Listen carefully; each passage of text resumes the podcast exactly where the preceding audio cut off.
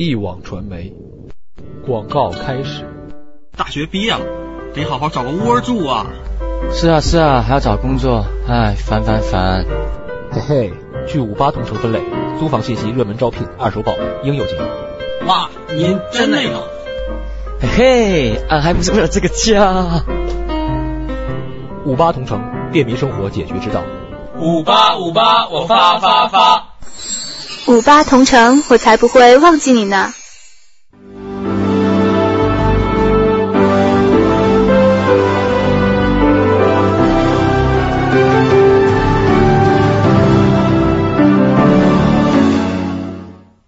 锵锵三人行，诸位，今天还是咱们吴冠中，我老把你叫成吴冠中，陈冠中老师啊，在北京的香港闲人，嗯，怎么真是真的很多人都跟我说啊，你如果是吴冠中，你就发了，这是不是？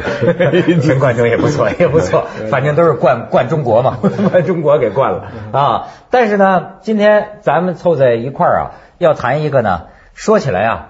可能有些哀伤的话题，所以，所以，所以，这个大家一定要明白，这个跟跟我对这个死亡的观念有关系，并不见得要那么悲伤的去谈一个人的这个这个呃死亡，对吧？我要说的是啊，这特别是你这个香港人，我觉得很可以参加一下我们这个议论。知道我们有个人叫丛飞吗？报纸上看到，报纸上看到，我是深圳市民呐。你这最近传来消息，呃，丛飞过世了，是这个癌症。你知道学丛飞的时候，我反倒没有想的特别多，反倒是他这个去世啊，我在飞机上啊，这个这个浮想联翩，想起很多事我突然想有特别强烈的兴趣，就后悔啊，没有去了更多的了解一下。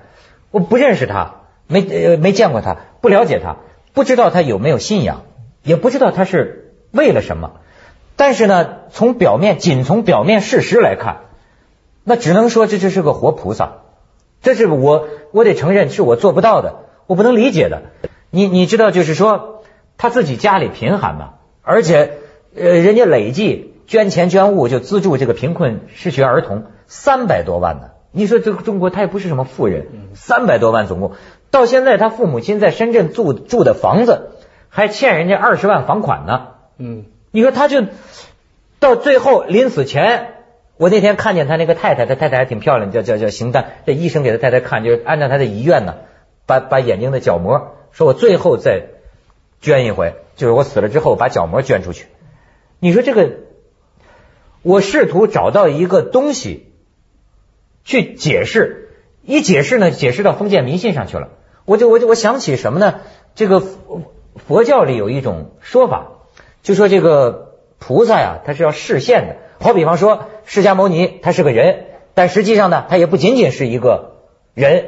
就说他，比如说他的法身佛啊，你是见不着的，可是可又无所不在。但是呢，他的某种东西啊，会通过这叫这叫视现，就是如斯视现，就是我为了给你做一个榜样，我这个菩萨心肠啊，我这个这个投身人间，我视现成为一个人，做出某一种行为，然后呢？让你觉得人世间呢有这个真善美，哦，所以说我就只只能就想到这个这个道上去了。嗯，这显然不符合宣传部的宣传方针吧？啊，重飞精神，现在人家深圳全市都在学习重飞精神，不是说什么菩萨借魂呢，在他身上 显灵啊，对不对？在学习呃重飞精神。对对，深圳呃呃，你怎么出现一种茫然的神情呢？没有没有，就是哦，原来呃政府深圳政府在就是对对推动全。那个王安忆写过个小说叫《小报庄》，嗯，他专门写了这个过程。他就是说，在一个农村一个洪水的时候，有一个小孩儿，嗯，就救了旁边的，在洪水来的时候，他就救了旁边的一个人，我忘了救了一个什么人。那么这个事情呢，其实他他当时呢，他是本能的，因为洪水来了嘛，他就明明他可以走掉，他故意冒着危险，其实是有点危险的，他救了一个人。但是呢，后来这个洪水过去以后呢，当地就有。就有写有有一个青年啊，他老是想想出名写文章的，他就把这个事情写成了一个学雷锋的一个一个就是一个英雄的一个故事。结果这个事情就在报纸上报道出来了，报道出来了以后就引起了各级政府的注意，然后呢就要把这个捞渣这个小孩啊，嗯，塑造成一个活雷锋，然后就在这个地方呢就树碑，嗯，就是给他树碑。整个这个故事，王安忆写的是非常客观的，他写的就是一个普通的好人好事，怎么被一步一步拔高到一个意识形态的英雄的这么一个过程。呃，我想王安忆当时写的时候，其实是有解构的成分的。他的意思不是说这个小孩不好，小孩很好。嗯。但是后来变成了这，他很反讽。后来这个村庄呢，全都靠这个小孩，因为他很出名，所以大家都去参观这个地方。这个地方变得很有名，变成一个产业了。嗯。你明白没有？他是解构这个过程。但是你知道，很多当时的青年的评论家看完了以后呢，觉得王安忆是批评啊，觉得他在分析批评中国当代政治的某种现象。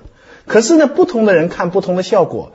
冰心老太太啊，写了一篇文章，叫我注意追看安逸的小说，很不容易吧？冰心那个九十多岁来看王安忆的小说，就看了小包装，然后他他们评，他说我看了小包装，我深深的被捞渣的英雄事迹所感动了。没有没有，他就他说他真的流泪。当时我们拿了这篇文章，我们在笑，我们说哎呀，冰心啊，真是冰心。他个小说不是这个意思，你看了感动。后来我。多年以后回想起来，大家都有道理。小说你你可以把它看成是一个批判，你也可以把它看成是一个歌颂。嗯，就是说冰心她的感动，她也有感动的道理。对对，我两边都有。我明白，就是你知道，现在有的时候过多的宣传啊，反而让我们这个心灵啊蒙上了这个尘垢。对，你要把眼睛洗干净。我我这几天我就在想啊，就是说，其实从这个新中国吧建国以来，不同年代啊。提都都都在提倡过一些楷模，我现在就是说，你洗干净你的眼睛，呃，嗯，动机不问是吧？你仅看他这个表面事实，这应该还是可以确实的哈。表面事实他是好人呐，我我我我我现在有时候有这么，你比如说雷锋，你甭管他其他的什么什么内幕这个那个的。那他做出来的一些事是好人好事吧？他助人为乐，那在香港基督教整天呃教会都在宣传这个东西，是而且就是呃像原来我们说什么张炳贵啊什么这种服务员什么的为人民，你甭说那不你知道多少？你知道少嘛？除了雷锋，你还知道谁？哎，你还别说徐老师，我现在给你放一段，尤其是教育教育他们香港人啊，平常缺少这个先进人物的教育，这个一段历史，我们来看一下。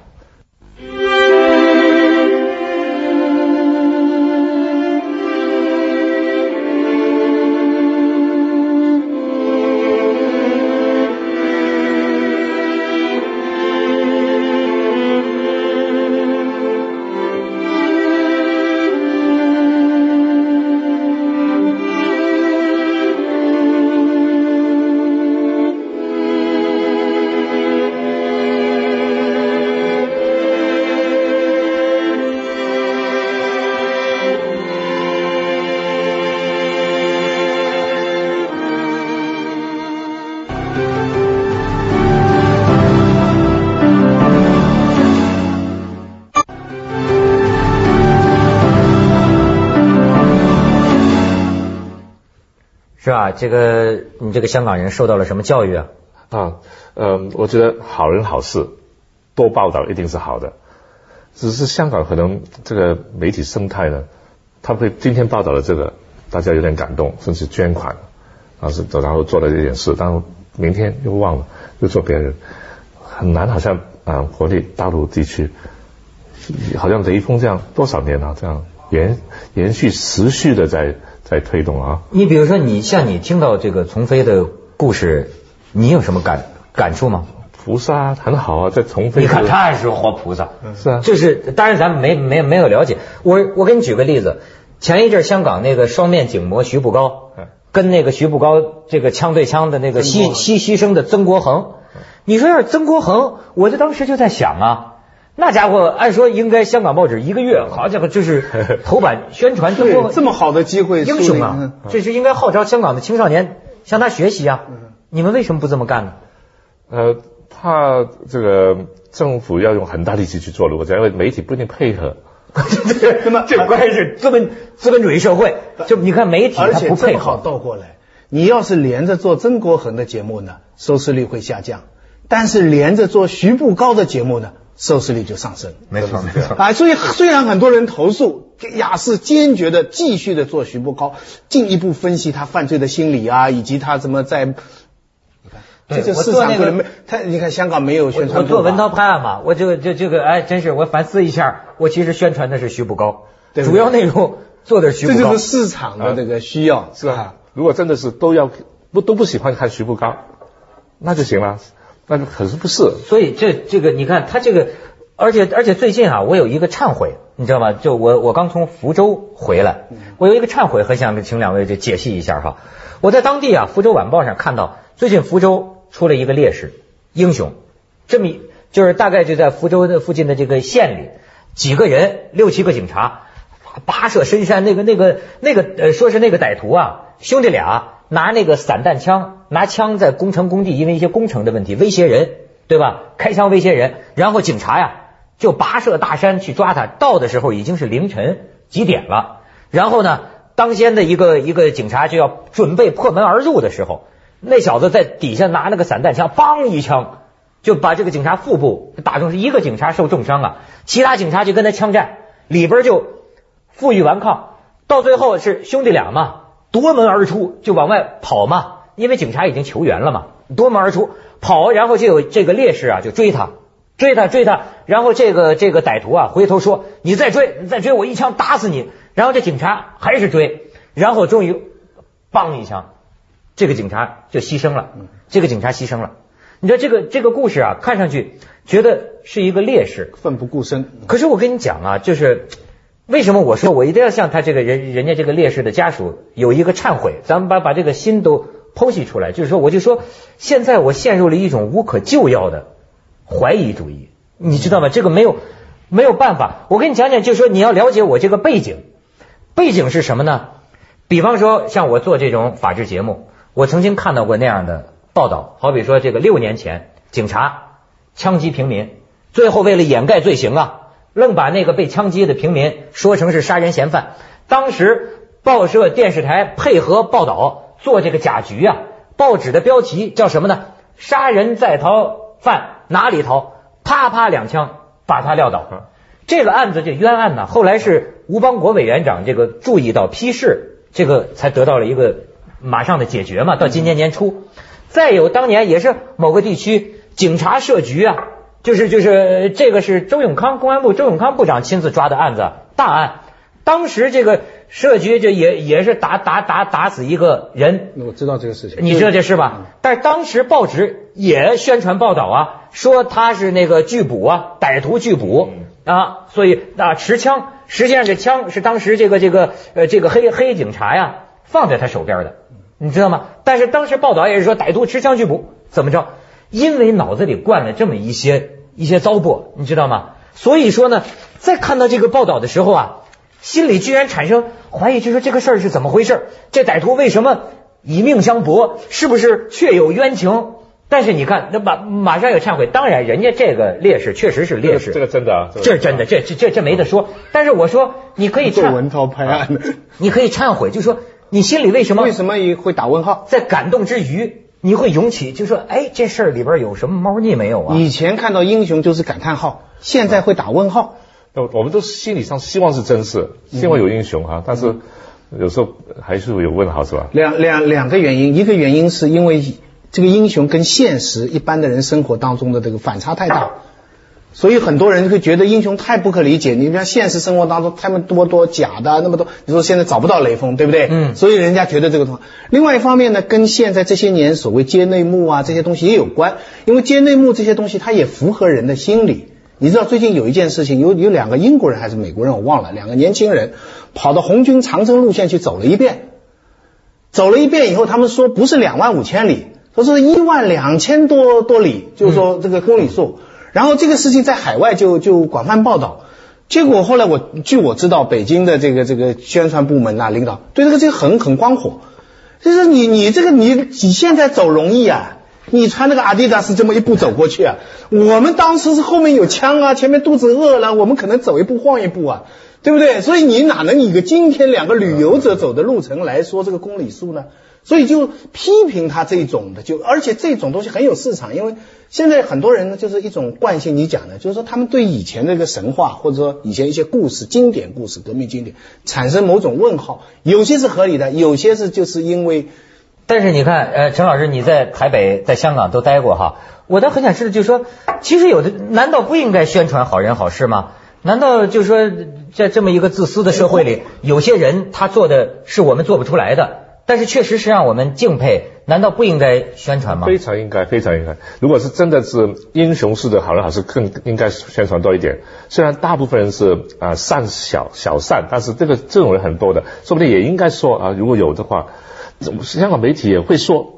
这媒体是太重要，影响大家的想法，也会说一点，但是很难持续，这个是问题。就是我们可能香港的水平啊，我喜欢看。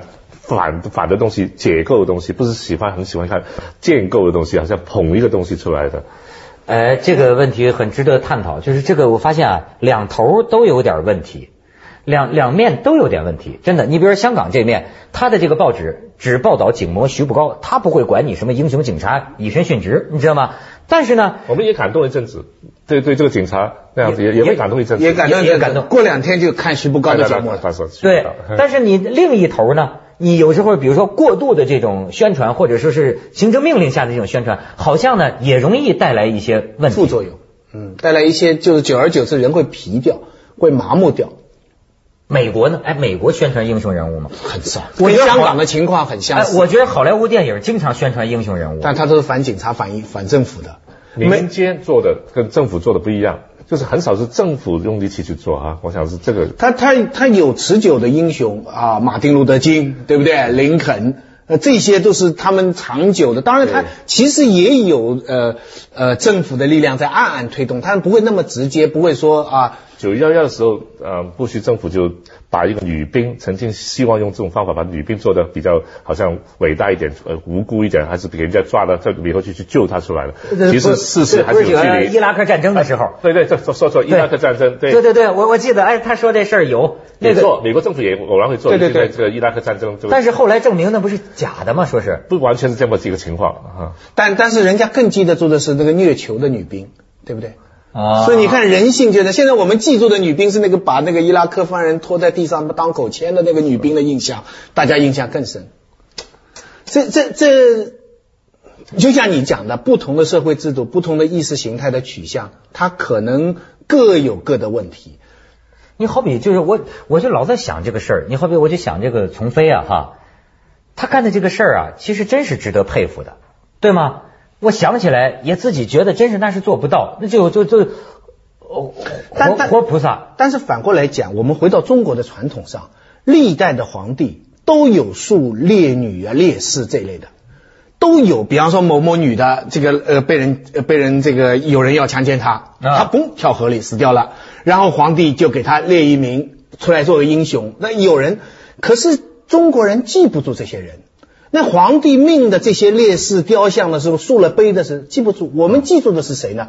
关公啊，我们记住的是武松，是通过民间的艺术，老百姓时代久远流传啊，你你你明白？花木兰，嗯，所以有有人说哈，不不是有人说，就梁文道说，在报纸上说，他说什么？他说中国人从来都有荣辱观，是通过民间的艺术、大众的历史的。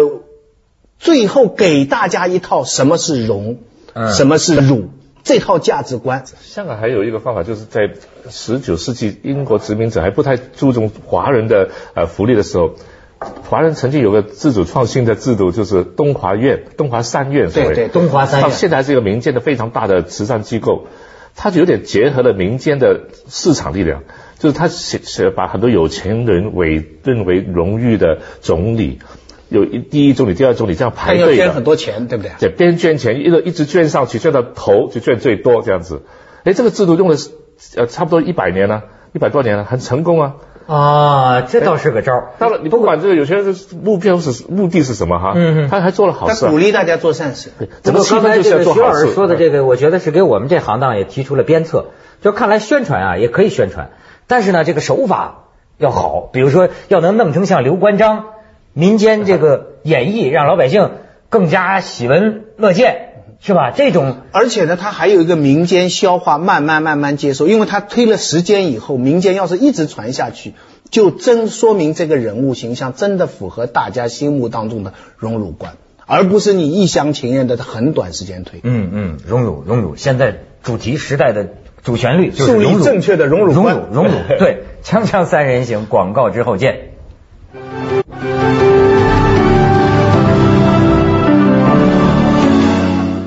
我在这个学习丛飞啊，学习曾国恒啊，学习这个马丁路德金的这个过程中啊，就当然都都很很很很很多伟大的人物要学习，但是其实啊，我老有一种感觉哈，就是说理想，我们我们我也想达到一个很高尚的人格，可是呢，那总应该是真的，就是我我现在要求于我自己的，在我达到之前，我是不是总应该承认我是真的，假的总是。不好的，比方说，如果我现在我做了一步是一步，我还没做到那么高，如其然如其然，我是不是也应该呈现出我真实的一个样子？我想没有一个人是完美的嘛。他如果做了一些好事，值得我们说，我们就说他一部分。我想很难有一个完整的英雄，什么都完完美的。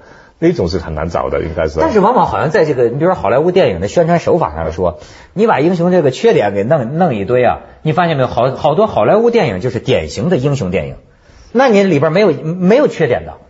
你要是弄弄他的缺点，他可能就会显得有点有有缺点也是可以理解的那种小缺点。你你你根本的如果把人性搞复杂了。电影的那个英雄形象好像就起不来，也他也都是市场需要，他的所谓英雄啊，也都是符合大家的喜欢看的。你比方说那个斯瓦斯那个，杀人无数，可是救一个狗，对不对？但是你你仔细想想，你为了个救个狗，你不不不不把很多人，有的人这不是真正的敌人，也就被他杀掉了。对，可是大家照样在赌场，这个这个就是暗合市民的这种价值观。